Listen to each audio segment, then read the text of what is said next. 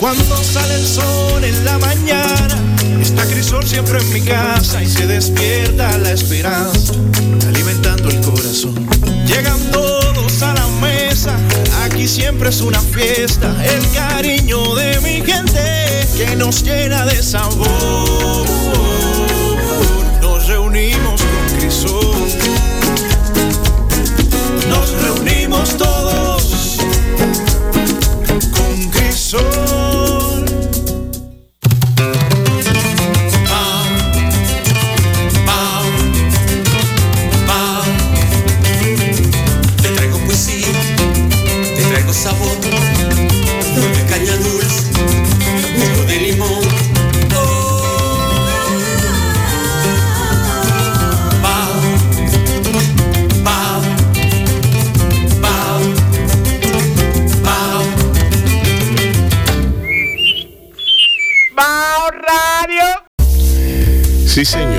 Programa de hoy está dedicado por inspirar la búsqueda de, este y otros temas de, de el compositor, que no tengo el nombre ahora mismo porque están en YouTube calificados como eh, el soundtrack de, de esta, de esta serie tan importante para mí y para otros también. Eh, el programa va dedicado a Manuel Betances, dije, porque él, con un post suyo en Facebook, me inspiró a buscar eh, esta música. Y es eh, la música de Cobra, del superagente Cobra.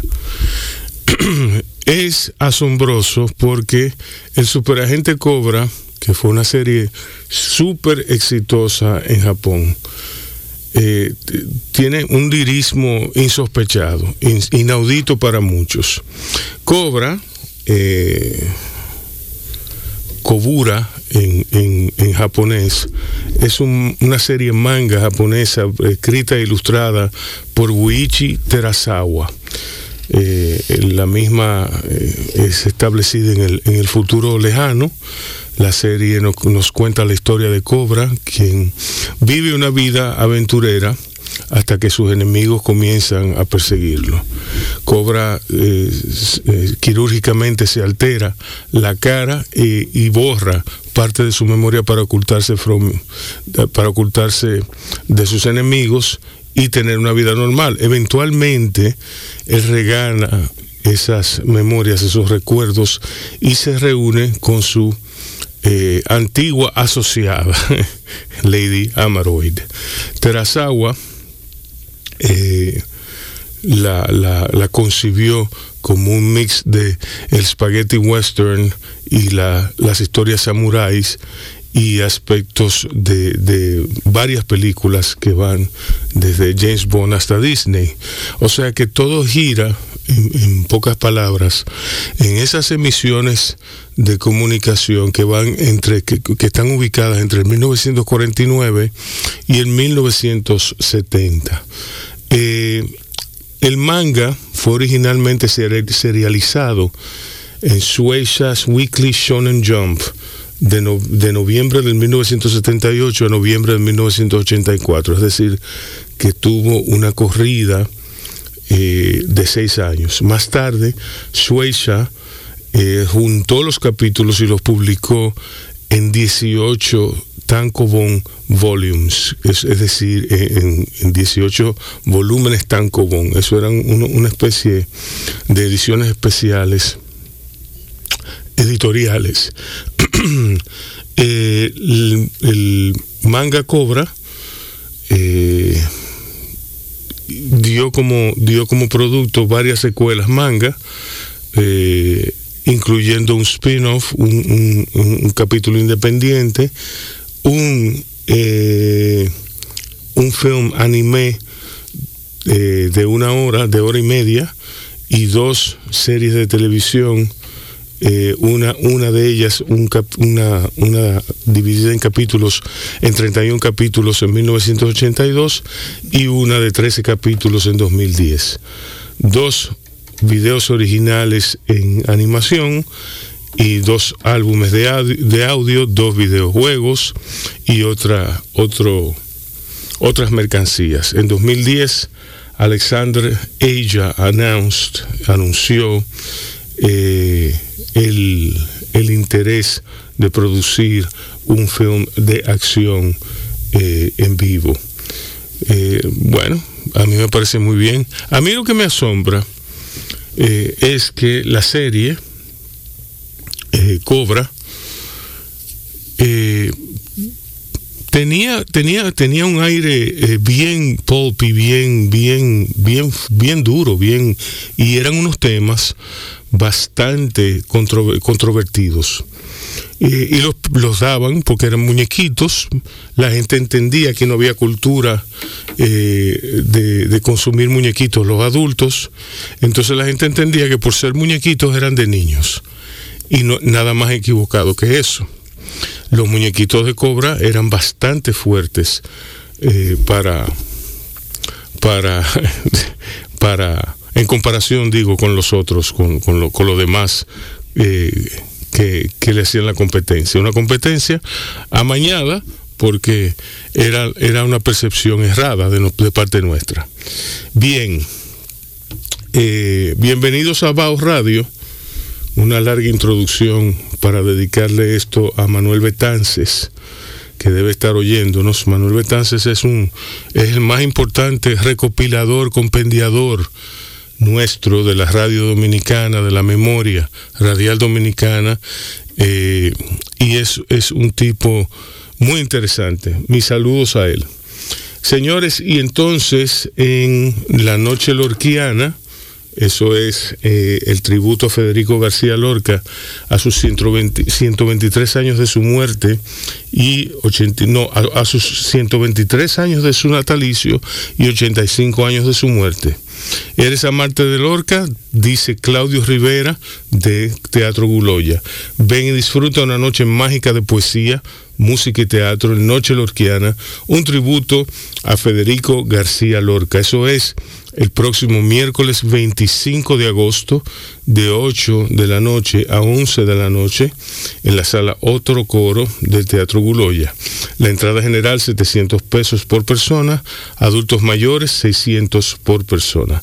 Incluye una copa de vino de bienvenida. Adquieran su boleta con tiempo. Para reservaciones, llamar al 809-685-4856. 809-685-4856. Señores, y hoy tenemos eh, un, un eh, menú de, de invitados bastante interesante. Eduardo Barcácer está aquí de New Link y está también Catherine Castro de Densu. Ellos nos van a hablar de cómo están las estrategias interactivas, de cómo, es esto, y nos van a hablar de algo muy importante que a mí particularmente me enerva. Yo es una pregunta que la voy a hacer a, a Catherine Castro. ¿Por qué? Porque hay tantos anuncios en... La Internet está como la televisión en los años 80 o sea, no, se puede poner Instagram, no se puede poner YouTube. yo le voy a preguntar eso a Catherine Castro. O sea, que quédense ahí, que va o sigue. Vamos a oír ahora de Scala y Colagny Brothers, Self-Fulfilling Prophecy. Eh, es un disco que a mí me gusta mucho porque es, es, el soundtrack, es el parte del soundtrack de eh, We Are the Night. We Are the Night es una película de vampiras eh, eh, empoderadas, diríase, eh, alemana. supuestamente los hombres, ya las vampiras se han hartado de los hombres y le dan king a todos. los asesinan a todos y es un mundo vampiresco de mujeres. sí, así mismo, Manny. Entonces, eh, pero es muy buena, muy buena película, muy bien escrita, muy bien hecha, alemana. Véanla si pueden. Scala and Colacny, Self-Fulfilling Prophecy. Señores, y atención, eh, Jaina. Atención Jaina y todos los interesados. La Fundación Arte y Culturas Raíces y Sangre Mulata en el centenario de Mamá Tingó invitan a celebrar el Día Mundial del Folclore en memoria a Johnny Ventura. este domingo 22 de agosto. Atención, domingo 22 de agosto a las 4 pm en el Parque de Piedra Blanca de Jaina, con la participación del Ballet de las Casas de Cultura de Jaina, de Quitasueño y del Carril, Mistur, Fudemol y Junta de Mujeres Mamá Tingó, Ujedo, Acción Jainera USA y Euclida Belly Dancers. Auspician Refidomsa, Misión Films, Junta Municipal de Quitasueño y Fundación Río Jaina. Atención, arte y culturas raíces y sangre mulata pretende, eh, pretende no, van a celebrar el Día Mundial del Folclore en memoria a Johnny Ventura este 22 de agosto. Y Abad Gallery, Abad Gallery eh, presenta Juntos por el Planeta, exposición colectiva, acción climática ya, exposición y conversatorio, Semana de Justicia Climática de América Latina y del Caribe, lunes 23 de agosto a las 7.30 pm en la calle Sánchez, número 120 de la ciudad colonial, nuestra, nuestra amiga, nuestra querida amiga Ana María Enríquez eh, nos envía estos, estos volantes para su anuncio. Y nosotros vamos a seguir después de este mensaje de nuestro auspiciador principal. eh, seguimos con la entrevista a Eduardo Valcárcel. Quédese con Bao Radio. Cuando sale el sol en la mañana, está Crisol siempre en mi casa y se despierta la esperanza, alimentando el corazón. Llegan todos a la mesa, aquí siempre es una fiesta, el cariño de mi gente que nos llena de sabor. Nos reunimos con Crisol, nos reunimos todos con Crisol.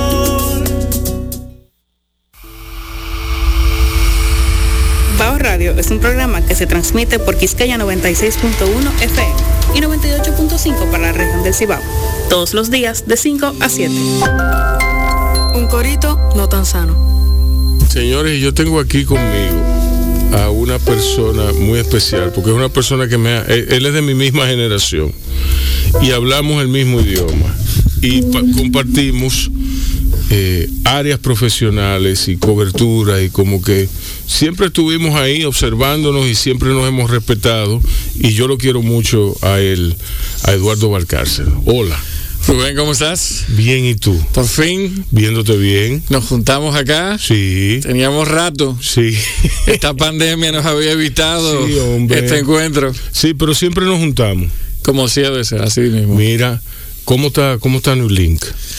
Muy bien, muy bien. eh, Creciendo, adaptándonos. eh, Como todos tuvimos, sufrimos un, un fuerte impacto el año pasado. Sí.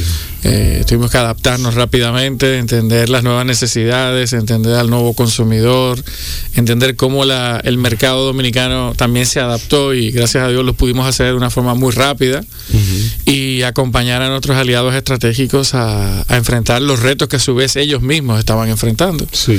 Entonces hoy por hoy, gracias a Dios, pues nada, eh, todo el mundo en salud, eh, recuperando, siendo parte de la recuperación económica y con el grato honor de haber sido parte de, de- de esa reactivación, no solamente con nuestros aliados estratégicos, sino con proyectos como Vacuna TRD, que lo desarrollamos desde el logo hasta toda la estrategia de comunicación y, y con hambre de más, Rubén, siempre, siempre inquietos.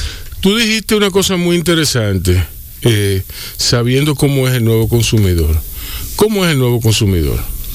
mucho más sensible, eh, necesita más información, necesita más garantías de seguridad que antes, investiga más, lee más, busca más información, lo quiere todo digital, lo quiere todo en la puerta de su casa. Eh, de una forma acelerada nosotros eh, pasamos de, de hacer el home office o el trabajo desde casa a pensar que no iba a tomar mucho tiempo. Fue un, un parón y todo el mundo tuvo que trabajar de la casa. Exacto. Y yo soy de los que cree que Solamente así. que la tecnología nos salvó la vida. O sea, nosotros como país, eh, gracias a los medios de comunicación, a, la- la- la- a las redes telefónicas y a las redes de internet, verdaderamente pudimos enfrentar esto de una forma más ágil, más efectiva y que impactara menos el ánimo de la gente, eh, la familia, la cercanía. No podíamos abrazar a nadie, Rubén. Sí. Tú y yo comenzamos a hablar de venir a este programa el año pasado. Eh, Exacto. Y mira cuando lo estamos concretando. Entonces, Sí. eh, verdaderamente el consumidor, tenemos un consumidor mucho más sensible, mucho más preocupado por la salud, Sí. eh, más consciente de, leer todas las implicaciones que hay detrás de un producto y lo quiere todo digital. Entonces, eso obviamente no podemos hablar de la misma forma. Nosotros tenemos que entender que hablar al consumidor, hablar al mercado, hablar en un programa de radio como este, cambió. O sea, el COVID no fue, fue un parteaguas completamente. Sí, Entonces, sí. hoy tenemos que visualizar otras cosas. Yo recuerdo que nosotros aquí eh, siempre, siempre hemos eh, estado muy conscientes de lo que es la seguridad. Pero nosotros dijimos una cosa muy importante que fue esencial para salvar Bao. Eh, aquí no había otro programa antes de nosotros. Entonces nosotros observamos esa realidad y dijimos, bueno, no hay otro programa, nosotros tenemos la cabina vacía, nosotros vamos a solicitarle a las personas que el que pueda venir presencial, que venga presencial. Y si no viene presencial, nosotros sencillamente vamos a repetir programa. Y mira, nos dio un resultado tremendo, porque la gente ansiaba eso. el retorno, Eh, el estar retorno, cerca. Sí, sí, el estar cerca. Y la- entonces, ni una, ni- no fue ni una ni dos las veces que Micaela y yo nos tiramos el programa entero eh, con una persona aquí que llegaba tarde, que llegaba, a- eh, llegaba como medio sospechoso. ¿Tú me entiendes? Sí, pues él llegaba, llegaba mirando para los lados. Yo le decía, Porque mira, hay más, hay más aprensión, hay Eh, más eh, eh, preocupación. exacto, Pero, exacto. por ejemplo, el, pues, dándote un testimonio, desde que llegué al, al- al edificio, las atenciones que dan, la toma de temperatura, el acompañamiento, se respeta el distanciamiento. Exacto. Eh, tú y yo aquí estamos, nos saludamos con el puño, no fue que nos dimos un abrazo de, Exacto. ya quisiera yo darte un abrazo como nos Exacto. con algo, pero mantenemos la prudencia, tenemos una distancia aquí en, el- en la cabina de casi dos metros, tú en un Exacto. lado y otro, pero le- nos hace falta ir volviendo poco a poco a la normalidad, a esta, a esta normalidad bajo los nuevos esquemas, pero tenemos que poner sobre la mesa, quiero seguir trancado o cerrado, tengo que tener la prudencia, tengo que vacunarme, tengo que tomar lo que la ciencia nos ha provisto como forma de enfrentar este bicho sí. y eh, todas las vacunas que nos manden a poner, póngaselas y tratemos Exacto. de estar esta distancia, tratemos de andar con nuestras mascarillas, tratemos de tener la prudencia del lugar para que juntos salgamos de esto lo antes posible. Claro que sí. Óyeme, eh, Eduardo, para mí es de sumo placer ver el dinamismo que tiene New Link en las redes sociales y en todo. Que eso, no, eso necesariamente te dice dos cosas. Que tú diriges un barco, un tight ship, o que tú, tú diriges un not so tight ship. ¿Tú me entiendes? Que es el típico caos que genera, que se, que, que se genera en una agencia. En una, ¿Tú dirías que es una agencia publicitaria? Mira, es que ha, Eh, ha yo- habido Yo diría que es una agencia de, de- de comunicación. de comunicación. Es una agencia de comunicación Sí. y de conexiones. Hoy New Link empezó, empezó siendo una agencia que manejaba candidatos políticos. Sí, sí. Sí. Empieza en el año 97 en Miami eh, como una, una generadora de contenidos para marcas. Sí. Eh, Sergio, nuestro CEO, tuvo la visión de entender que esa, había una- un requerimiento, una necesidad de presentar a las marcas de una forma diferente a un espacio pagado o a un contenido frío que no fuera interesante. Entonces fue un desarrollador de storytelling para las marcas. Y obviamente se alinearon los planetas, pudimos, pudimos encontrar consultores eh, que con sus diferentes experiencias y poder entonces trabajar los candidatos políticos. Entonces llega a República Dominicana en el 2004 para la campaña en aquel momento del expresidente Fernández, pero por la experiencia que tenía acumulada el equipo de líderes de aquel momento, pues podríamos manejar crisis, podríamos manejar situaciones de, que afectaran la reputación de las marcas. Y por eso eh, fuimos parte de la reintroducción de diversos negocios en el país, como la minería, por ejemplo, poder enfrentar situaciones eh, con, con, con marcas que tradicionales dominicanas y poco a poco ir evolucionando, porque esto hay que vivir en un update permanente. Tú mismo, Claro, lo que claro. decías, fíjate cómo tú tuviste el olfato de entender que no había un programa como este entre la programación y cómo pudiste, bueno, pues eso, estar en update, estar sí. entendiendo, aprovechar las oportunidades, nosotros las supimos aprovechar. Y poco a poco no nos conformamos, no, no nos quedamos en el mismo sitio, estamos continuamente eh, estudiando el mercado, estudiando las necesidades y viendo cómo podemos desarrollar nuevas prácticas. Pero hay una cosa, tú puedes saber que tienes que desarrollar nuevas prácticas. Tú puedes saber que, que te tienes que mantener actualizado. Y tú puedes no hacerlo. Es una elección, ¿verdad? Sí. Tú tienes que hacer ¿Cómo como te dice, vas a quedar? como dice Leo Espinal. No, no, como dice Leo Espinal. Tú tienes que hacer un compromiso con la realidad. Lo que pasa es que las empresas como la tuya hacen esos compromisos. O sea, se cae de la mata que van a hacer ese compromiso. ¿Cuáles compromisos tú tuviste que hacer con tu realidad, con, con la realidad cuando, cuando cerramos, cuando entró la pandemia? ¿Qué tú hiciste? Tú personalmente. Bueno, lo primero, primero fue ver, preservar la vida de todo mi equipo. Nosotros somos más de 60 personas. Exacto. Entonces, rápidamente asegurarnos de, de poder tener toda la infraestructura tecnológica en las casas, de todo el personal, todos los equipos, porque habíamos hecho el análisis viendo lo que había ocurrido. Como somos una firma que analiza datos, analiza comportamientos, pues tuvimos, como en las películas, a ti te encanta el cine, tuvimos un trailer muy bueno en Italia, en España, y veíamos como los locales, comerciales, el trágico. sector muy, muy trágico, pero Sí. era un aviso. Sí. Y veíamos cómo había países que tenían dos, tres meses cerrados. Entonces, hicimos un peor escenario entendiendo que íbamos a estar de dos a tres meses cerrados. Dos a tres meses. O sea, Sí. eh, nadie, Sí, no teníamos un libro, ninguno Claro, para manejar no, una claro. pandemia. Pero No, el no. mejor escenario que hicimos, esto va a durar dos o tres meses, después va a venir la vacuna. Si tú me hubieras preguntado a mí, yo te digo, no, esto en julio se acaba. ¿Tú me entiendes? ¿Cuánto dijimos eso? Sí, sus-. Nosotros hicimos, marzo cerramos, julio estamos Sí. reabriendo, vamos a comenzar a ir poco a poco. Sí. Agosto, septiembre ya vamos a tener cerca del 50% y ya en diciembre estamos va, eh, vuel- vuelta a la normalidad. Sí. Mira, estamos en agosto del De- siguiente, del año, siguiente año.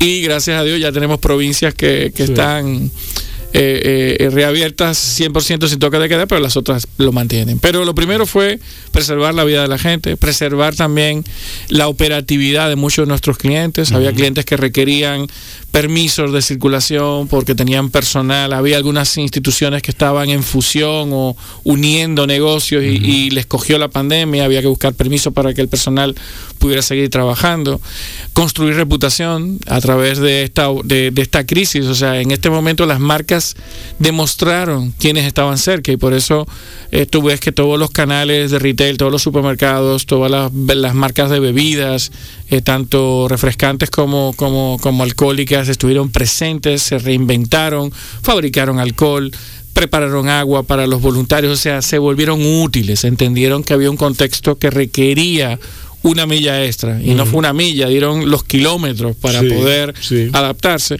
No, no, yo no, yo no me puedo quejar de- del papel de liderazgo comunitario que adoptó el sector privado. Hmm. Así es, eso, eso está, eso fue. Hoy eso- tenemos vacunas, Sí. gracias a obviamente una combinación sector público y privado, pero el sector privado fueron, fueron los primeros que pusieron 10 millones de dólares Sí. para poder salir a buscar las vacunas. Luego hemos tenido la suerte de tener un cuerpo diplomático, eh, nuestro embajador en China eh, es, es alguien que se fajó y, y en, algún- en su debido momento se deberá reconocer la gran labor que hizo, la visión también de muchos de las, los líderes de nuestro gobierno y, de, y del mismo presidente de la República, en- de entender que para tener país, para tener economía necesitamos salud, necesitamos para reabrir el país y que vengan los turistas, hace falta la vacuna. Entonces hubo un enfoque muy, hubo un propósito compartido, sector público y privado, para poder eh, priorizar en la, en la vacuna. Y como tú dices, fue un compromiso ejemplar. Sí. Y, y sobre todo porque en ese momento no solamente nos volvimos útil en un momento que se requería.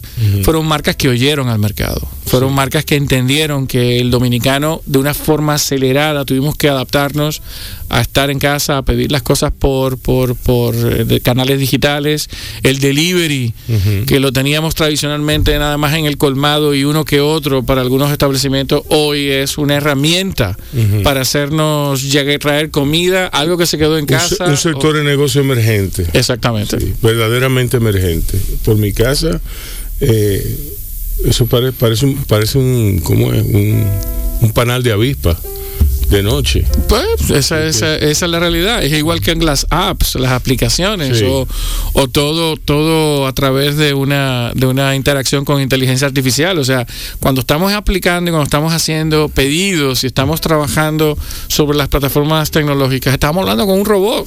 Me decía una muchacha de una, una gerente de pedidos ya que la nueva, la nueva, el nuevo usuario, el, no- no- el nuevo usuario, el nuevo usuario de los negocios que utilizaban eh, la, la aplicación se incrementaron en, en un 70%. Sí. que el negocio se les, se les incrementó un 70%.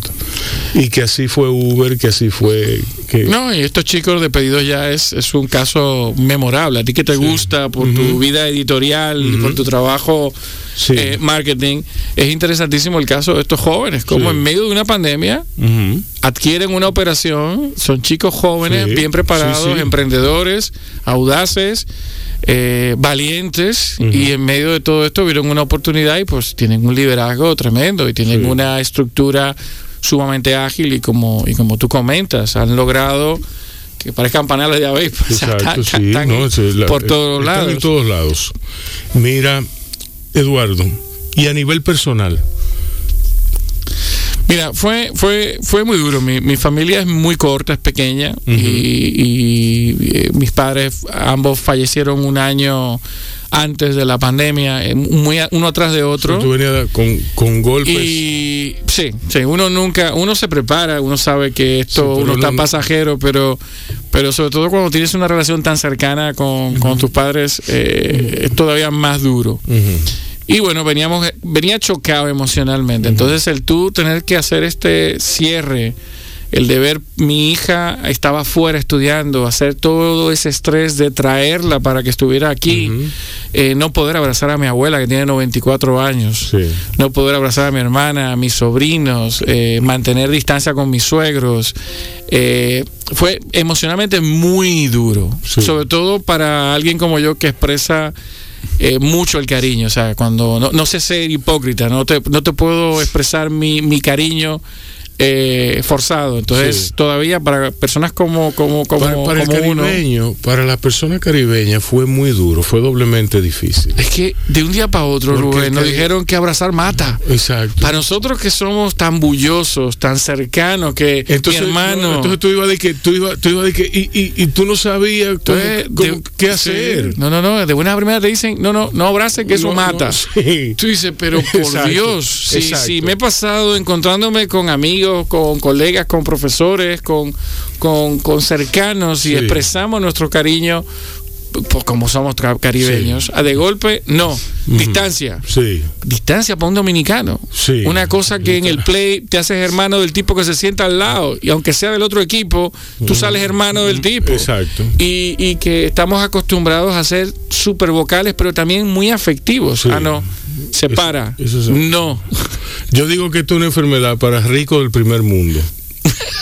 Sí, el COVID es para gente que, que, se mantiene, que mantiene su distancia. Uno no puede. Yo estoy Sí, loco no, por, por, por ir a un concierto. Estoy loco por, por, por rodearme. O sea, el caribeño es tan particular. No te voy a hablar el dominicano porque puede sentirse que creemos que somos superiores y nada de eso. ni- no es la intención. Pero, pero el caribeño es súper cercano. En un concierto se lo goza. En un partido de béisbol se lo Sí. goza. Sí. Nos gusta bajar y estar aglomerados. O sea, disfrutamos eso.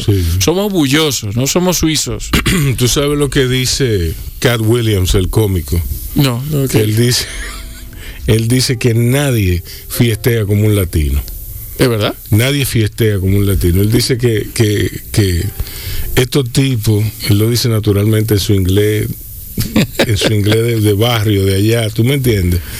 Él dice que te pasan a buscar una tarde para beberte dos cervezas y te entregan tres días después. y que tú no puedes decir que no y que tú... Mira, te voy a contar una anécdota eh, eh, de los 90. Yo, yo viajo a, a Nueva York a una reunión de trabajo y voy con, con don Freddy Ginebro. Sí, Don Freddy Ginebra era presidente de una agencia publicitaria muy importante en ese momento que trabajaba en la empresa telefónica que yo trabajaba en aquel momento. Y nos dicen en el aeropuerto de Nueva York, nos dicen, no, la puerta, el gate, el 50. sí. Yo me voy acercando y le digo yo a don Freddy, digo yo, esta no es la puerta nuestra. Pero no, mira, que nos dijeron en el... Digo, No, porque no, Ahí, no hay fiesta. ahí no hay bulla. Ahí no hay bulla. Ahí, no- Ahí no hay gente parada. Por lo tanto, no hay todo el mundo- dominicano. Eso va, eso va a Kentucky o a Nebraska o a otro sitio. Efectivamente, llegamos Sí. y habían cambiado la puerta. Como 10 puertas más para más, Sí. más lejos. Cuando vamos caminando, oía por la bulla. tú comienzas a oír la efervescencia. Sí. La gente de pie, la bulla, la cosa. Entonces somos particulares hasta eso, en un no aeropuerto. hacemos fila. No hacemos fila. El dominicano, por más que quiera, no hace fila. ¿Entiendes? Tú lo, tú lo pones en fila. Tú le- hagan una fila. Yo, vi, yo estaba. Comienzan a salir según No, yo la estaba- fila termina Sí, curva. no, es natural, Porque sí. comenzamos Porque- a salir de la fila. Hoy yo estaba sacando, sacando un acta de nacimiento a los fines de renovación de un documento. Y fue espectacular porque cuando yo voy saliendo, yo naturalmente, cuando me dicen, tenga, este es su acta de nacimiento, vaya a legalizarla a tal sitio. yo le pregunto a la muchacha, ¿cuánto tiempo toma legalizarla? Me dice, ella toma entre 40 minutos y una hora. Yo también, yo vengo en hora y media. Porque yo tenía otra cosa que hacer. Cuando voy saliendo, veo que se para un señor y dice, hagan una fila aquí. y señala muy precisamente un, Un sitio. un sitio en específico. Mira, eso fue como, como que le dijeron a ese grupo de gente, dispérsense. dispérsense. Somos así. Entonces, entonces sal- saltó uno atrás. Vamos a organizarnos por horario de llegada. Oye, eso.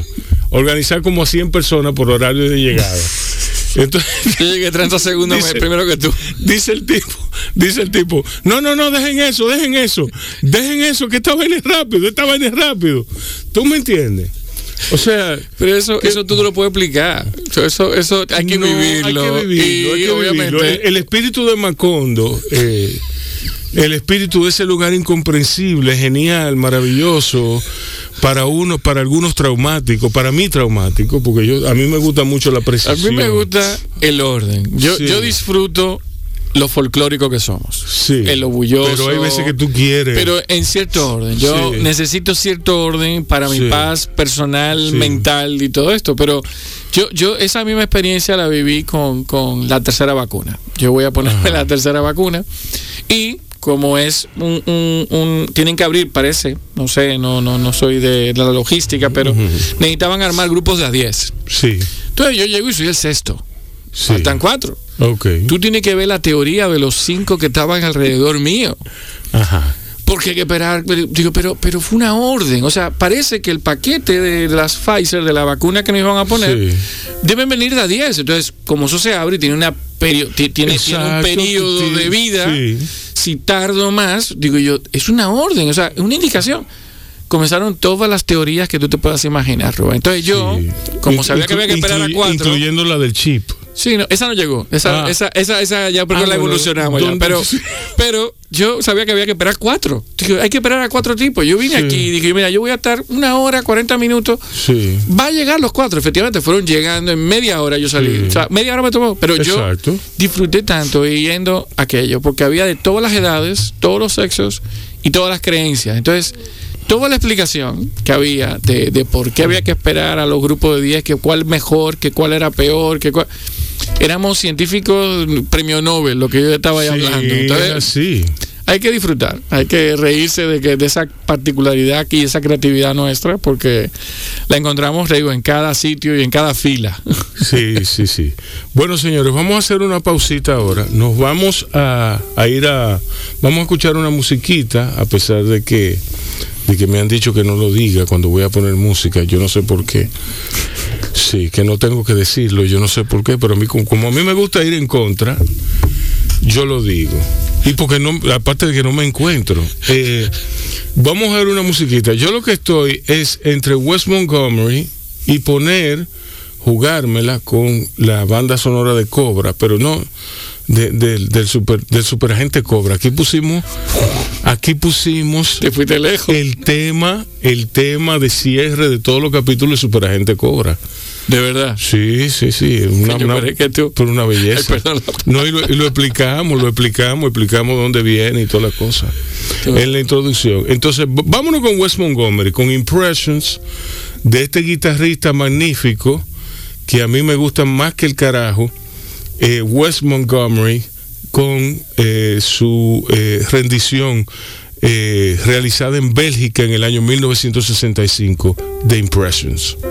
Los invito a oírnos donde y cuando quieran. En Spotify, Facebook, Twitter, YouTube, LinkedIn, Instagram, Google Podcast, Breaker, Radio Public, Pocket Cast, Anchor y tenemos nuestra página web baomediagroup.com bajo construcción. Y en quisqueyfmrd.com. Que está aquí y no lo dije, correcto. Sí.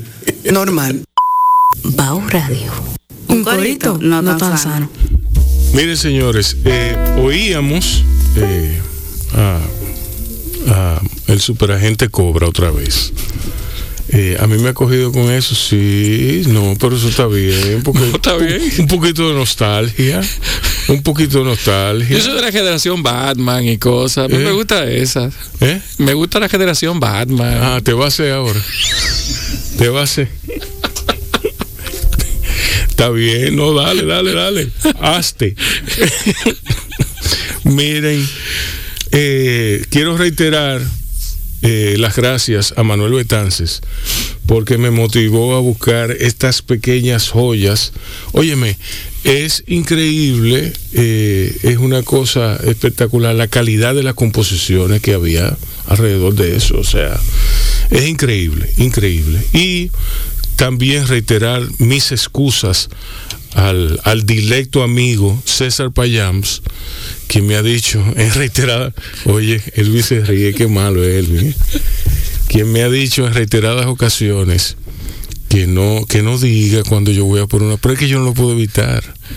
Yo no lo puedo evitar, César. ¿Qué tú quieres que yo haga, viejo? ¿Qué tú quieres que... Dime, ¿cómo puedo yo evitar ser quien soy? Señores, entonces vamos a continuar eh, con, eh, con Jerry Goldsmith y Chinatown. Pero vamos a, vamos a, vamos a retomar con Eduardo Valcárcel. Eh, ¿De dónde tú vienes? Yo te conocí, hará, hará que si yo cuántos años. Vamos a ver. ¿En qué época fue que tú empezaste? Yo me acuerdo que yo entré en Revista Mercado en la misma época en que tú eras el flamante director creativo de J. Walter Thompson. Así mismo, año 93. Diablo. Para que si tú lo quieres decir así, yo acabo de llegar de Si tú le España. quieres poner un nombre, No, no, ya que, si- ya que me tiraste al medio por yo decirte que me gusta Batman, pues entonces. Pues ahora te voy a meter al medio. En el año 93. Ajá. Yo estuve en J. Walter Thompson entre el 93 y el 96. Como director creativo y una experiencia maravillosa y unos años espectaculares. Yo digo que esa es la generación que estábamos entre el dial-up. Entre, entre El Dialogue lo lancé en el 96 en Multicentro Plaza Sí, con Codetel. sí, o sea sí. que, mira de cuándo yo soy. Sí, no, yo, pero, pero Eduardo, nosotros veníamos de una generación muy especial. Súper. Yo recuerdo que, que en mi casa había, había un teléfono de disco, o sea, Sí, así, igual. yo, yo recuerdo que la televisión era, era de, de- de- Sí. de cambiar los canales A mano. eh, a mano, de una cosa. Hoy, hoy es impensable tú tener un televisor que no, tenga- que no sea control remoto. No, ¿y cuántos canales teníamos, Rubén? Teníamos cable. Ya eso era, eso Sí, era no, un lujo no, no. tremendo, pero tú tenías 20, 30 canales. Hoy tú tienes ¿cuántos? Eh, 400. Exactamente. 400 canales. Que Hay canales que, que, que tú ni sospechas que ellos están ahí. ¿Tú me entiendes? Hay un canal para, para gordos republicanos homosexuales. ¿Entiendes? Hablando de segmentación precisa. Para gordos homosexuales. Fuimos la generación del CD, pasamos del cassette al CD, del, Del CD, CD, a, sí. a- a- a la Y el vinilo digital. dio la vuelta. Sí. El, vini- el vinilo dio la vuelta. Mi Eso- primer disco de vinilo en Sí. el 86, No, yo te- yo tengo todavía ahí 84, como- 85. Yo tengo discos de vinilo ahí para que crean que yo soy un DJ y ya yo no lo sé poner. Ya la aguja, la aguja me tiembla la mano.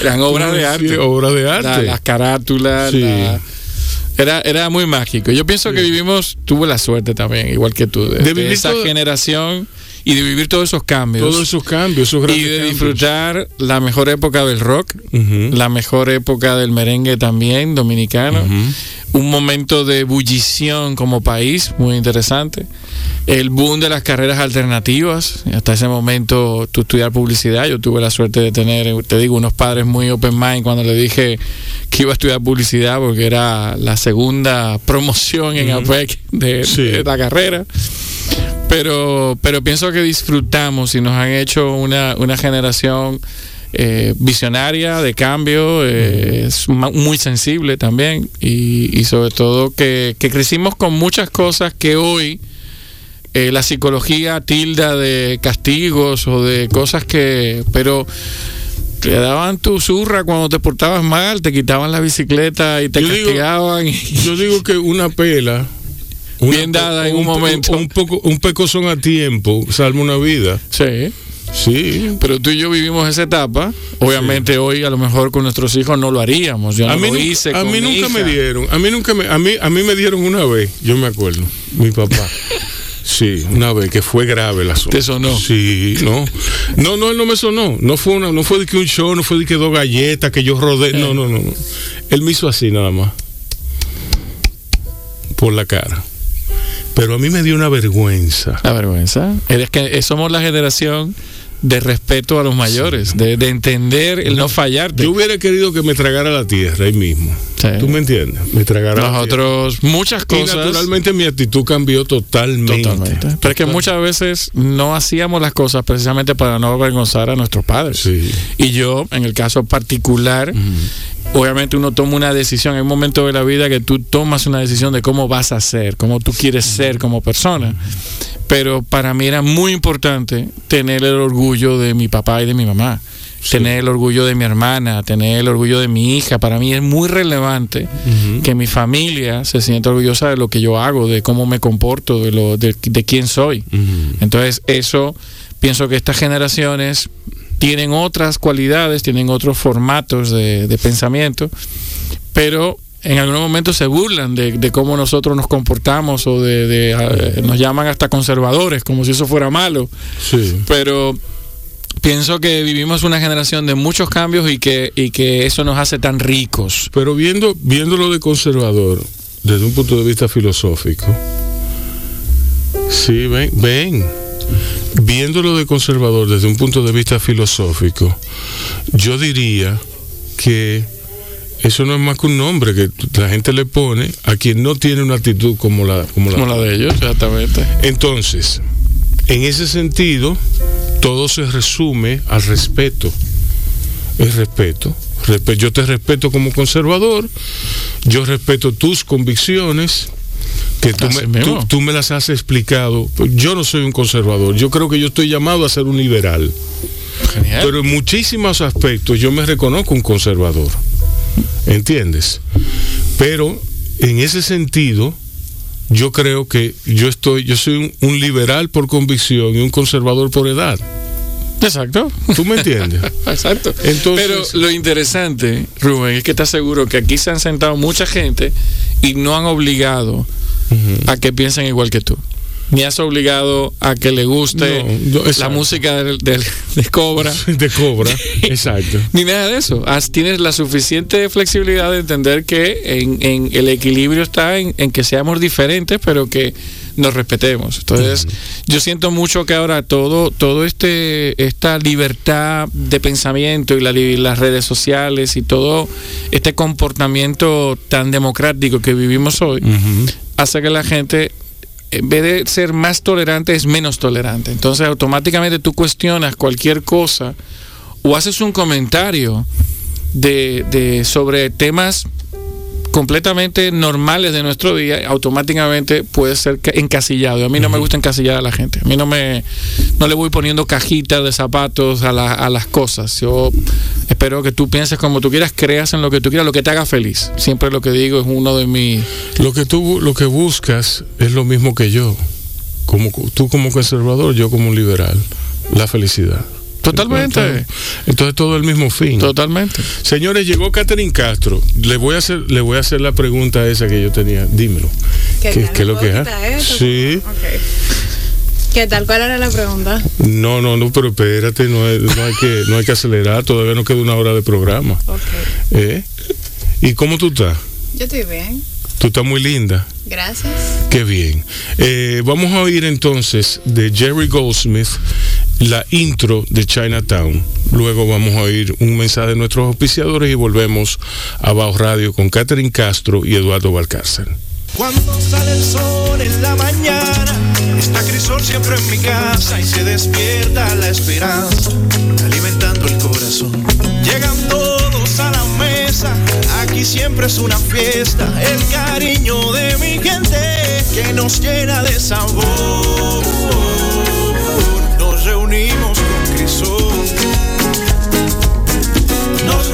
Reunimos todos con Crisol. Pero Dios mío, estos, ca- estos carros no se mueven. Cambie eso, por favor. O sea, ¿Hasta qué hora va a ser este Pero doña, pon Radio, pon Radio en la en Quiqueya FM, en la 96.1, ponlo, ponlo. Ok, ok, ok, ahora mismo lo cambio. Ah, es lo mejor que tú haces. sí. Gracias, Bau, alimente el alma. Bao Radio. Un corito no tan sano. Cállense.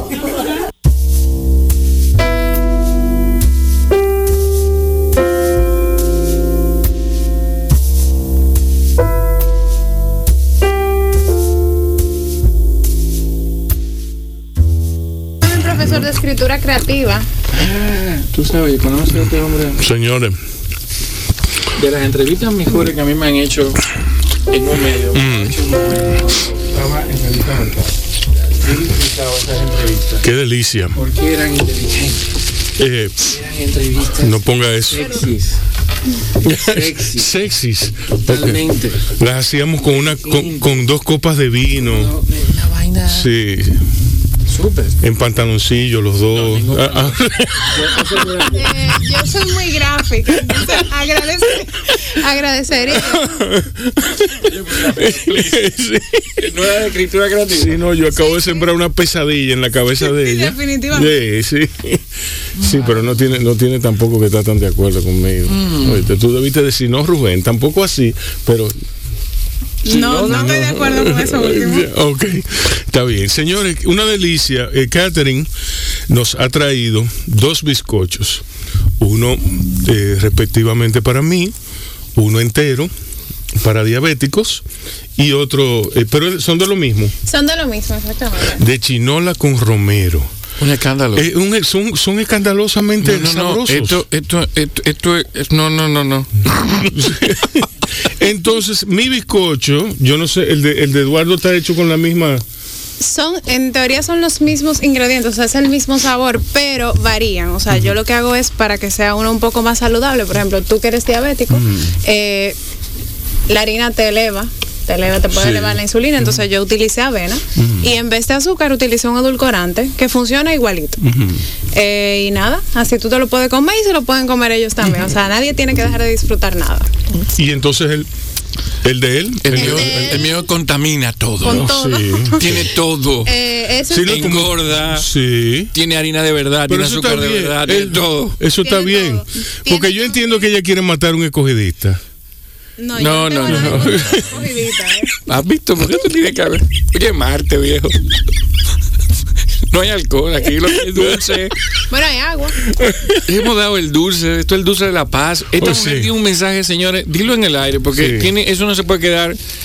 Sí. Yo, yo venía escuchándolos eh, hablar de los abrazos y de cómo la pandemia había impactado en, en la manera en la que nos relacionamos como seres humanos. Y hubo un día que yo estaba desesperada, o sea, yo soy muy social, salgo mucho, y yo no encontraba qué hacer con mi vida. O sea, yo quería ver a mis amigos y yo dije, ven acá, o sea, yo quiero abrazar a mis amigos, pero no puedo, ni siquiera nos podemos ver. Entonces, a través de Zoom, la interacción no es igual. No. Entonces, algo que me estaba ayudando mucho en la pandemia era el estrés o cualquier tipo de ansiedad que me generara comida. Y yo dije, ok, ¿cómo yo puedo unir las dos cosas? Esto me divierte, quiero ver a mis amigos, voy a hornear para mis amigos. Y salí, amanecí horneando y repartí como a 26 personas. Y cada uno tenía un mensaje, el mensaje era esperando que un abrazo mío quepa aquí. Oh, señores. Bien.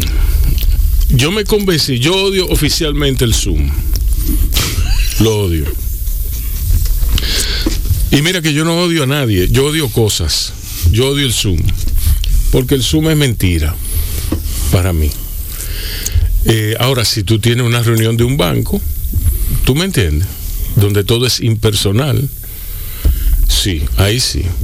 Eh, pero yo lo odio. Es una herramienta de trabajo. Es una, Es una herramienta, Sí. pero es, es, aunque la usamos para socializar en este, en este proceso, no es lo mismo, como decía Pues, ella, exacto. no es lo mismo. La calidez, la No. calidez no es lo mismo. Mira, eh, yo te iba a preguntar, eh, Catherine, en esta pandemia, ¿cómo te dio a ti? Evidentemente te dio, te dio duro como al resto de nosotros. Eh, yo no conozco una persona que, que, que, que me diga, ah, no, a mí me dio suave, yo lo cogí suavecito y yo sabía todo lo que iba a pasar y en esta pandemia a mí me fue muy bien. Lo primero que yo pensaba que eran 15 días que íbamos a estar trancados en la casa y sí. eso se fue convirtiendo en 15 más y 15 más y 15 más. Y cuando me dijeron, eh, eso supuestamente puede durar un año, yo dije, un año, no, yo no aguanto un año en esto. Sí. Yo creo que nos hemos adaptado todos, o sea, mal que bien uno dice, bueno, esto es lo que hay, bueno, vamos a aprovecharlo. ¿Qué herramientas tengo a mi favor para que esto no impacte tanto mi vida, o sea, mi día a día? Al final sí impactó, o sea, yo duré año y medio trabajando desde mi casa. Pero suerte que tú estabas trabajando. Claro. Ahora, cuando yo tenía que ponerme unos pantalones largos, ¿Qué? después de yo trabajar el día entero Sí, en pijama, era sí. fuerte. Entonces, Sí. Extrañé mucha gente, me sirvió para sacar mucha gente también. Y nada, creo que más de ahí no me ha, no me ha afectado. Sí. Bueno, yo vi un submarino. Sí, vi un submarino. ¿Cómo así? Les cuento. No, no, les cuento. Es que se está riendo. Oye, oye, lo No, que porque viene. yo lo, yo lo he hecho. Yo hago ese cuento tres veces a la semana aquí. Los tres días que yo vengo, por H o por R, yo lo hago. Yo subía eh, a la azotea de mi casa, donde hay un banco, hay un gaseo, hay. Entonces yo me ponía a mirar el malecón. Yo subía con mi libreta de apuntes, con el libro que estuviera leyendo. Y ahí se armaba como un. Iba, subía, más, más, más tarde subía mi hija y luego subía mi hijo con la perrita y nos poníamos ahí como a, a, a disfrutar. Ah, y yo subía con mi compañera eh, obligada en, en- en los momentos de pandemia, que era una botella de vodka. Claro. Entonces, sí, pero ¿por qué tú te ríes? Pero déjame terminar el cuento. Con razón viste un submarino. Ahora todo tiene sentido. Sí. No, no, ya veo ya por qué tiene el submarino. Entonces yo dije un día, yo vi, yo veo estas luces extravagantes, unas luces muy raras, y a mí me pareció que vi un submarino, que yo vi, que lo vi. Naturalmente, mi hija no me creyó. Sí, porque cuando ella se volteó ya él se había ido. Se había ido. Sí, por supuesto. Yo le dije, Rebeca, mira ese submarino. Ella me dijo, ¿el qué? Volteate, míralo, el submarino. Cuando ella volteó, dijo, ¿a qué se va? Y, y se fue. Y- y- co- Bajo el pericopio. entonces, entonces me dijo, yo, yo le dije, ya, llévame. O ella me dijo, ven, borracho, ven. Era amarillo el submarino, ¿no? Porque como te gusta la música. No, no. No, no, es un submarino sobrevalorado. ¿Sobrevalorado Sí, ese? sí, No, viejo, Sí, no. sí. Eh, entonces, eso ilustra muy, muy, muy fehacientemente lo que cada uno se lleva de la pandemia. ¿Tú me entiendes? Yo digo que yo vi un submarino, pero es que yo estaba histérico, men. Yo estaba, estaba, estaba muy deprimido, muy, muy loco, y a la vez, porque Bao nació de, de esa pandemia. Micael y yo estábamos en constante comunicación, y de ahí salió Bao. O sea, Bao como ustedes lo conocen hoy. Eh, pero yo creo que lo, lo- lo- lo bueno es que de todo esto es que la pandemia, eh, mentira, yo no creo que haya nada bueno todavía. Yo no sé lo que es eso, eso bueno. No, lo bueno es que nos adaptamos muy rápido. Sí. Supimos reinventarnos, le buscamos la vuelta, sacamos lo mejor de nosotros para, para adaptarnos. Pero una pandemia que se ha llevado tanta gente buena, que está afectando todavía nuestro día a día. uno quiere, que uno quiere. ha- que, que nos ha trancado a un, un- un ser vivo como los dominicanos que somos frugales, eh, como decía ella, salir, estar en contacto con la naturaleza, con los amigos, o sea, que, que te, te cierra. Yo no p- pienso que lo positivo fue que ese parón hizo que temas ambientales mejoraran muchísimo.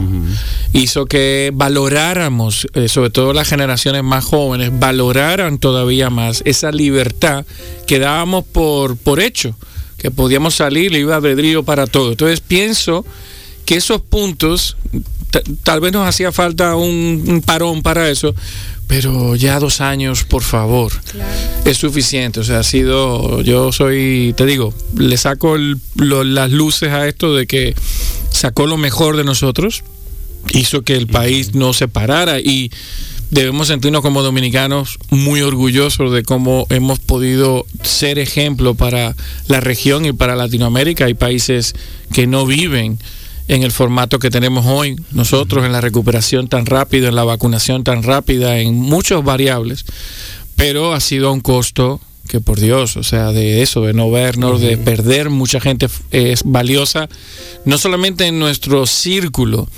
nosotros igual el dominicano, muchas figuras conocidas como Víctor Víctor, las sentíamos mi amigo, porque estamos acostumbrados a verlo, a ver en conciertos. Espíritu. Por eso, espíritu. entonces hemos perdido muchas figuras muy valiosas, mucha gente joven, mucha gente que sufrió para enterrar a sus a su gente querida y eso no le veo ninguno nada gracioso ni nada positivo. No, nada positivo. Yo perdí muy, muy temprano, en marzo me parece que fue, murió René Rodríguez Soriano. Y de ahí se desató una serie de muertes muy cercanas a mí. Óyeme que yo llegó un momento que yo dije, wow, ya paren, aguántense, por favor. Sí, sí. Eh, está duro. No, y uno mismo, o sea, yo me pasé cuatro meses que eh, eh, tomamos la decisión en casa de que yo no salía, mi esposa era la que salía. Mm. Y cuando llegaba a la casa era como si hubiera salido a Chernóbil. O sea, llegaba a, lavar todo, a cambiarse la ropa. Era, era, era una rutina que, que mentalmente uno no tenía la azotea para ver submarino, pero busca el balcón, busca la lectura, busca la música, busca una cantidad de cosas para que te equilibre tu equilibrio. Mm, exacto. Porque para colmo no podías ver a la familia, no podías ver, eh, más que por una llamada o por un Zoom.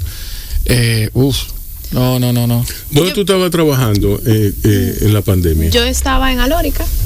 Ahora estoy, bueno, recientemente empecé en Densu como estratega de medios digitales. O sea que yo soy publicista. Sí. Y bueno, eh, hasta junio 2021 estuve trabajando ahí. Ujú. Y cuéntame una cosa. ¿Por qué hay tanto anuncio en Inter- la la- en, en Instagram parecen, lo- los anuncios parecen la televisión de los 80. Bueno, lo que pasa es que han visto que se puede monetizar y se ha monetizado y muchas marcas han dejado de invertir en medios tradicionales para invertir en medios digitales. ¿Por qué? Porque al final tú te pasas el día aquí, tú no te pasas el día viendo una valla, tú te pasas el día aquí y ellos están tratando de ir donde tú estás, básicamente. Básicamente. Ok. Bien, señores, entonces vamos a oír una musiquita, en este caso es una pieza que a mí me gusta mucho, yo estoy seguro de que Eduardo Balcácer también le va a gustar mucho, porque es una pieza que resume en, espíritu eh, una época, una época que es nuestra, eh, vamos a ver si Eduardo se resiste en cierta forma a- a su influjo. Entonces, eh, nada, yo espero que le guste y que le traiga muchos recuerdos. Y como dice el filósofo dominicano Manuel Betances, la chinola lo tumba, la lechosa floja, la guanábana da flema, la batata da hervore, la piña limpia, la tusa de maíz peina, rasca y desenreda, el tomate da ácido úrico y el tamarindo da sueño. Pero Bao Radio alimenta tu alma. Un corito no tan sano. Señores, a mí me gusta ese pianito que tú le pones ahí. Sí, suena como, como, que, como que somos profesionales. Mira, eh, Catherine, háblame de tu, háblame de tu trabajo, de tu día a día. ¿Cómo está, cómo está Densu, cómo está el negocio y cómo está la internet para las marcas dominicanas? Bueno, a raíz de la misma pandemia, puede ser que hayan unos sectores que se vieron eh, afectados, pero en medios digitales ha crecido. O sea, ha crecido muchísimo. La mayoría de las marcas están apostando muchísimo más por lo digital, porque se han dado cuenta de que independientemente del momento, pueden llegar al, al target, pueden, pueden transmitir. Y es fácil monitorear, es fácil saber sacar la inteligencia, sacar Claro la sí. data. Es, es algo que lo puedes ver ahí, o sea, en el momento. Puedes verlo en vivo, sabes eh, cuántas interacciones tienes, el alcance, a cuánta gente has llegado, cuántas veces te han visto. Eh, hay muchísimos objetivos medibles que se pueden medir en tiempo real y eso es lo que yo creo que le ha traído tantos beneficios o ha hecho que digital crezca tanto, en la facilidad de, de conocer todo en tiempo real. Y entonces, eh, para mí que el Internet ha sido como el, el reducto donde todo se ha volcado, pero como todo se vuelca, se vuelca lo bueno y lo malo. ¿Están creando valor las marcas realmente? Yo soy de los que piensa que, perdonen, la hay equilibrio para todos los medios. Lo que el país se ha dividido, se ha Sí. reestructurado. En medio de la pandemia, la televisión cobró una presencia y unas audiencias impresionantes Sí. junto con las redes. La radio nunca ha perdido. La radio tiene el- la ventaja del Sí, alcance. Te sí. llega a unos sitios y vas en el vehículo. Te permite disfrutar de un medio sin la necesidad de estar interactuando. La atención que te obliga un móvil o una tableta. Entonces yo pienso que hay equilibrio para todo. Es considerable el crecimiento de lo- del, del mundo digital. Y lo que se está teniendo es más convergencias. Tú estás teniendo mucha más presencia eh, de lo que se llama los multimedios, por ejemplo. Exacto. Donde tienes la, desde la prensa todo la- la- la- la- el abanico de posibles medios. Lo rico es que gracias a Dios tenemos una infraestructura y tenemos consumidores para todo. Y las marcas lo han entendido así. Y han sabido eh, adecuar mensajes para conectar con esos actores de eh, aprovechando las ventajas de cada uno de esos medios. Entonces tú ves que en, en la- en el mundo digital hay unas licencias creativas súper interesantes, mucho más rápidas. Tú ves como en la radio se utiliza otro tipo de mensaje, los exteriores también que, que ahora están recuperando la, la- la presencia cuando ya tenemos cero control de horarios y todo esto van tomando como un poquito más de relevancia. Pero lo, lo interesante es que cada las marcas han entendido cómo conectar, cómo, cómo llego a cada uno de, de- de esos actores que tenemos hoy en, eh, allá afuera. Y lo que ha hecho el mundo digital es que estos actores sean empoderados. Son gente que opina, son personas que no dejan pasar una y opinan de todo. Tenemos unos expertos allá afuera y hay que saber cómo interactuar con ellos. Porque hay que escucharlos, pero también hay que responderles a tiempo. ¿Por qué hay que escucharlos? Rubén, yo sé que tú eres un liberal, rock izquierda. que te lo dice alguien. Mira, tú y yo deberíamos hacer un podcast. Conservadores y liberales. Conservadores y liberales, Sí. estaría buenísimo. Sí, sí. Pero, pero eh, eh, hay que escucharlo, porque es que lo interesante, obviamente, ahora mismo también, como tú decías, hay cosas malas prácticas. Hay las fincas de bots que te eh, hacen creer que eh, hay una tendencia o alguna información. Esa misma velocidad que decía Catherine genera que muchas veces no validemos fuentes y por eso hemos tenido algunas pifias. No, no, hoy, eh, hoy estamos, tenido- estamos en la edad del periodismo. Fake El- news. el, el periodismo, ¿eh? El fake news. Sí, Eh. sí, no, pero son fake news, pero todo el mundo se cree periodista, todo el mundo se cree fotógrafo, todo el mundo se cree... Pero todo el mundo se cree también médico, Sí, Rubén. médico. Van al médico. Sí. Leí en Google. Entonces, este tipo se ha pasado ocho años estudiando. Exacto. Ha hecho una especialidad. Es como llegar aquí. Igual, todo el mundo se cree que se puede sentar donde el control master aquí. Este señor tiene todos los años del mundo entendiendo esa cajita que tiene enfrente, la estudió. Entonces yo respeto esa expertise. Exacto. Yo valoro a lo que tú vas. Entonces, yo puedo buscar referencias, porque como me gusta leer, yo Sí. busco referencias. Pero no- no- llegar a donde mi cardiólogo y decirle, fulano, yo leí que lo que yo tengo es que la pastilla, que cosa. Oye, me es una falta de respeto. Lo mismo pasa con el periodismo, Rubén. O sea, ¿cómo yo vengo? Tú y yo nos conocemos del mundo editorial, Sí. de la revista. ¿Cómo yo vengo a darte clase a ti de cómo entrevistar? No puedo hacerlo. Puedo opinar de un invitado, puedo Exacto. opinar de una pregunta, pero yo tengo que respetar el bagaje que tú tienes de todo esto. Sí. Igual pasa con el periodismo tradicional, o sea, los periodistas, sobre todo los que son periodistas de, de formación, validan las noticias, no promueven un fake news, no promueven cosas que desinformen. Por ejemplo, yo vi eh, a principios de esta semana, eh, bueno, no fue como el, el sábado, de sábado para domingo, que a raíz del terremoto que hubo en Haití, eh, había un médico, un- dos médicos con, acompañados de varias enfermeras que iban, se encaminaban en una ambulancia, dominicanos, se encaminaban en una ambulancia hacia Haití a brindar ayuda. A mí me pareció descabellado eso, pero lo más descabellado viene, eh, viene lo, lo más descabellado viene después, que la, que la ambulancia fue secuestrada Sí. por un grupo de haitianos. Esa información fue dada por un diario de circulación nacional, un diario que tiene muchísima reputación por ser un brindador de, de- de no fake news. ¿Tú me entiendes? A mí me, a mí me desagradó la noticia, pero me impresionó más, más que, me desagra- más, más- más que el desagrado, fue que este diario le diera crédito a semejante cosa. Sin confirmar, sin nada. Ahí, o sea, ahí se violaron todo la, lo que te enseñan en la escuela. O sea, y es eso. eh, es lo- es validar, constatar la información, es, es tú respetar. Lo que yo te decía, eh, esta herramienta que tú tienes de hablar con la gente es una responsabilidad. A mí me gusta el cine. Sí. Esto es Spider-Man. Sí. Un gran poder viene con una gran responsabilidad. Sí. Entonces tú tienes una responsabilidad de venir aquí a hablar y de dar, poner música, sí. entretener, Sí. generar contenido interesante, traer a una persona que desde una, una pregunta personal nos hace hablar de un dulce y fíjate lo hermoso que es, es un emprendimiento de ella. Sí. Ella es publicista, pero tiene un emprendimiento, oye, ¿y de dónde surge? Surge como una, surge, una vía... su- surge del corazón, de una necesidad muy personal. Es una historia- Es como surgen los grandes negocios. es una historia, es una historia que conecta. O sea, ahora mismo todas las personas que estén oyendo van a entender que no es un dulce hecho en un envase y que lo pusieron al horno y que no, ella generó con la chinola, con el romero, con el azúcar, la harina, armó un mensaje. Entonces, eso es súper divertido, es súper chulo, conecta, pero ahí no hay nada falso, más que el que te hace a ti sin el azúcar, esa que- vaina que no son. Pero el medio, tenemos que tener una responsabilidad. No, no, O sea, no, no, no merece todo, eso como cogidita. todo, qué cosa. Sí. Los liceístas son Sí. lo último. Sí.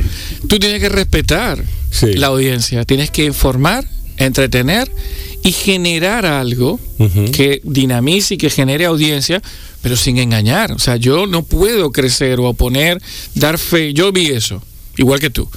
Y digo, qué extraño. Y yo comienzo a buscar mis fuentes. Sí. ¿Cuáles son mis fuentes? Los diarios, algunos canales de televisión, algunos periodistas amigos.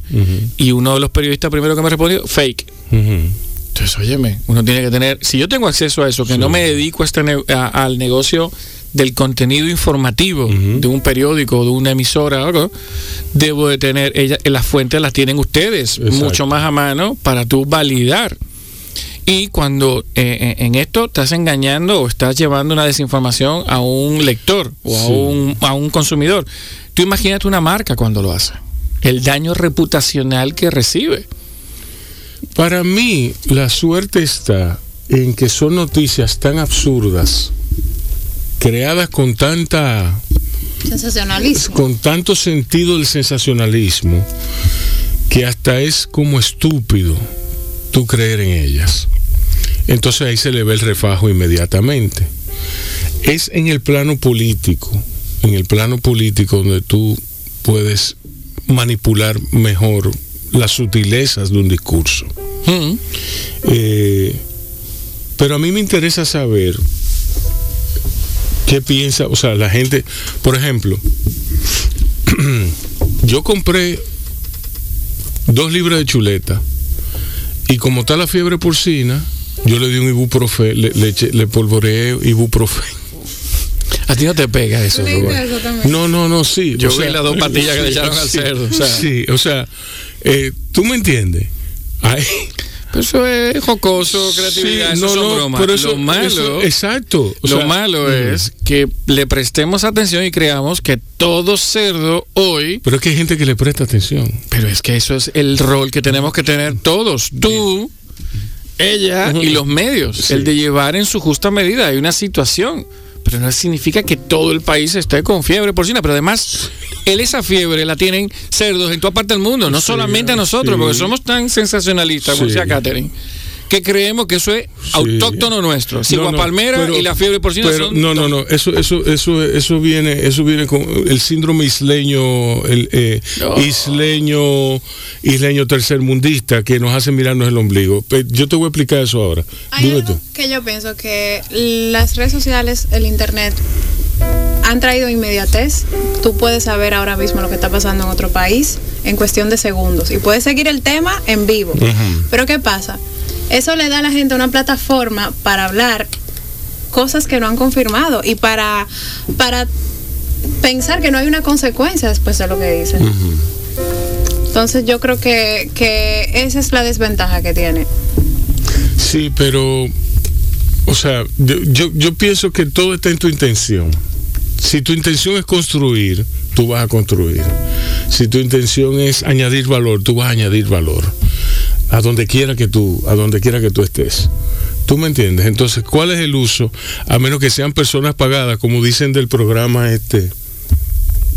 eh, no voy a decir su nombre, evidentemente, pero dicen que hay un programa que tiene en contra, eh, ocasiona fuerzas encontradas tan grandes que hay un, un panel de personas con teléfonos dedicadas a llamar al programa para crear controversia. Pero eso es, esa es una ¿Tú me práctica que ocurre en todas En partes del todas, mundo, Rubén. exacto. No es aquí solamente. Sí, no, pero Tú, tú, tú, tú. Pero ahí volvemos.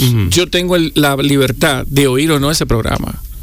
yo escojo no oírlo. Perfecto. Sí. Y yo también. No, o sea, yo, estoy- trato. estoy- yo estoy en y contra. ahí el poder lo tenemos, por eso somos actores empoderados. O sea, Más más fácil. que target, somos actores empoderados, que tenemos que saber qué oímos, cómo consumimos, a quién le prestamos atención y a quién no. Exacto. Lo que pasa es que el sensacionalismo va mucho aquí ya eh, eh, con, con- con el carácter de sorpresa que nos gusta, el, el de poder ver. O sea, yo, yo, todo lo que está ocurriendo en, en, en Afganistán, lejísimo de aquí, 10.000 kilómetros de aquí, no tengo nada que ver. Sin embargo, ver a un pueblo que hoy la mujer se tiene que estar escondiendo, Porque es un régimen tan radical que evita que a la mujer pueda tener sus prácticas y que tiene que salir a decir que va a respetar, que le va a dar su rol. Pues a mí eso me preocupa. El ver los aviones como lo hemos estado viendo todos estos fines de semana, como ser humano, yo sufro, me duele. Ese avión último que despega y que supuestamente dos, uno, la cantidad que sea, Sí. que cayeron del avión, señores, me hicieron recordar el 11 de septiembre, Sí. cayéndose de la Torre Gemela. Sí. Entonces, es, es un tema que, que, que, que, que mueve. ¿Y cuál es mi preocupación? El reclamo a la comunidad internacional. estos países con este tipo de conflictos no pueden permitirse que hoy, a esta altura de juego, en pleno siglo XXI, un país que por unos temas religiosos, vuelvo al mismo, yo soy conservador y respeto lo que tú, libertad de culto, pero que tú vayas a toda la ganancia que ha tenido de libertad, la mujer, las jóvenes, el rol activo en el deporte, en la economía de su país, que lo eches para atrás de golpe o que el que lleva la vía contraria, hombres, te maten o te decapiten. Con... Óyeme, nosotros tenemos que buscar una forma de evolucionar y las redes es lo que nos hace vivir eso, aunque está a 10.000 kilómetros de aquí. Y no se ha pensado que pueda ser falso eh, eso de los aviones, que pueda ser exagerado. Porque es que eh, Siempre están los conspiración, lo- los, de la teoría de conspiración, que todo es falso, se lo inventaron por tal razón, como el COVID, hay gente que ha dicho que se lo inventaron, se lo inventó Trump. No, y el chip que tú me dijiste al principio, que si me lo habían Sí, puesto en la tercera vacuna. sí, sí, no, no. eh, No, no, ya yo te estoy viendo a ti con colores así ultravioletas aquí y todo. Sí, no, pero lo que yo estoy- lo que yo lo que yo estoy tratando de dilucidar es por qué le van a poner un chip a una gente que come chicharrón, que comió equimalito, que come queso de hoja. ¿Tú No, me pero- pero Pero ¿Para qué? ¿Para qué? te iba a decir. ¿Para qué van a util- para qué van a gastar millones de dólares En ponernos un nosotros, en, en mí si ya me tienen a través de mi celular? Exactamente. Totalmente. Ahí está todo. Eh, ahí está Dejamos todo. huella por todos lados. Mira, eh, eh, yo no sé, men, yo, yo creo que nosotros debemos oír una musiquita. Pero antes, yo quiero recomendarles a ustedes que vean, que vean Brand New Cherry Flavor, el nuevo sabor a cereza. Es una serie psicodélica de terror nueva, acaba de salir. Ah, yo, me la, yo me la zampé en un, en, fue, fue un viaje porque yo- ver ocho capítulos es ocho horas que uno está clavado frente a una computadora, frente a una televisión, frente a lo que sea que uno esté clavado, uno está clavado. Pero yo no podía dejar de verla porque es una serie eh, obsesiva. Está en Netflix. Por favor, véanla, háganse un favor y véanla. De la misma forma, les digo que Between Two Ferns y eh, Live at the Blue Onion, el especial de Zach Galifianakis y la película están en Netflix también. Vean eso porque es un viaje. Yo estoy que antes de poner eh, ese programa o cualquier otro programa de ese formato, Ajá. yo me pongo a ver comedia en la mañana. Así mismo. Pero Me pongo, a ver- mismo. me pongo a ver comedia y la dejo ahí, la dejo, la dejo que, Sí. me, que, que me bañe. Sí. Yo me la, la pongo, me pongo a cambiarme, me pongo a hacer cosas, me río. me- yo estoy, estoy haciendo todo por salir contento de mi casa. Que venga la tristeza por otro lado. ¿Tú me entiendes? Entonces, vamos a oír a 10cc, I'm Not in Love. Otra para que, para que Eduardo Valcarce se corte las venas y para que Catherine Castro explore nuevos horizontes musicales. Como el refresco rojo de sangre, Bao Radio alimenta tu alma. Un corito no tan sano. Señores. Sí. No, no, aquí, aquí, aquí, aquí, te van a matar. Sí. No, no, ya di tus planes, tus redes sociales, tu... No, las redes sociales, el linking, El- el único, ya. Eduardo Balcácer está en LinkedIn solamente. Sí. ¿Ok? Así que si usted lo quiere conseguir, consígalo por ahí. Fájese. Entonces. Rubén, emple- gracias, emple- Catherine, gracias. Emplece a fondo. Yo ya voy. Yo se suponía que iba a estar una hora y mira donde tú me Ya. sentaste aquí las dos horas, pero lo he pasado Sí. espectacular. El- De la última selección espectacular. Sí, sí, sí. De verdad. Lo sé. Fue hecha, fue hecha con toda la alevosía que tú puedas Sí, imaginarte. sí, sí. sí. Tú sabes que hace unos días yo tengo camisetas con de grupos conocidos de Sí, rock y todas sí. estas cosas. Y tengo una de ACDC. Ujú. y bajo en el ascensor y entonces bajo con unos jóvenes que viven en mi edificio y me dice, wow, a usted le gusta el rock de los viejos. Ay, Entonces, yo estuve ¿Qué tú le tentado, tentado a que se me cruzara el gallego y le dijera unas, sí. unos ricos calificativos. Sí. Digo yo, explícame el rock de los viejos. Explícame, sí. Yo, porque este disco, Back in Black, es un fenómeno. Es un o sea, fenómeno. un- Ese disco me salvó, esa canción me salvó la vida a mí. No, no, no, es que te digo, digo yo, yo comienzo a darle toda mi filosofía, pero claro, ¿qué pasa? Cuando, cuando se oían esas canciones o cuando estaban más pegados en ese momento, estos chicos no todavía ni existían. Entonces, pero "Ah, a usted le gusta el rock de los viejos. Digo, wow. Vamos a ver, Catherine. ¿Qué te digo? Dile tus redes sociales para Ah, los sí, pedidos sí, para- y para, para, para los pedidos. Para lo, exacto, ¿y para qué? No, no, yo iba a decir Densu, pero que Densu ya al lado de estos bicochos, Densu palidece. Bueno, eh, mi- mis redes sociales son en Instagram, Spicerin, Ujú, eh, viene de Spices, eh, y Katherine es mi nombre, entonces no hay que... ujú. Spicerin, eso es. Y, y hatering no es. ¿De dónde viene? Es otra historia. Ajá, explícame. Eh, lo que pasa es que yo suelo ser un poco honesta, entonces eso lo, lo suelen decir como que tú eres un hater. Y de ahí nació hatering. Entonces, nada, de ahí viene Sí. Spicering también. Sí. Ok. Bueno, señores, muchísimas gracias por haber estado en BAO. Dos personas a quienes yo quiero mucho y con quienes espero seguir en contacto en el futuro cercano. Por supuesto. A ustedes que cuídense, que, que se cuiden y que cuiden a otros, que es importante todavía, ¿eh? Nos vemos mañana.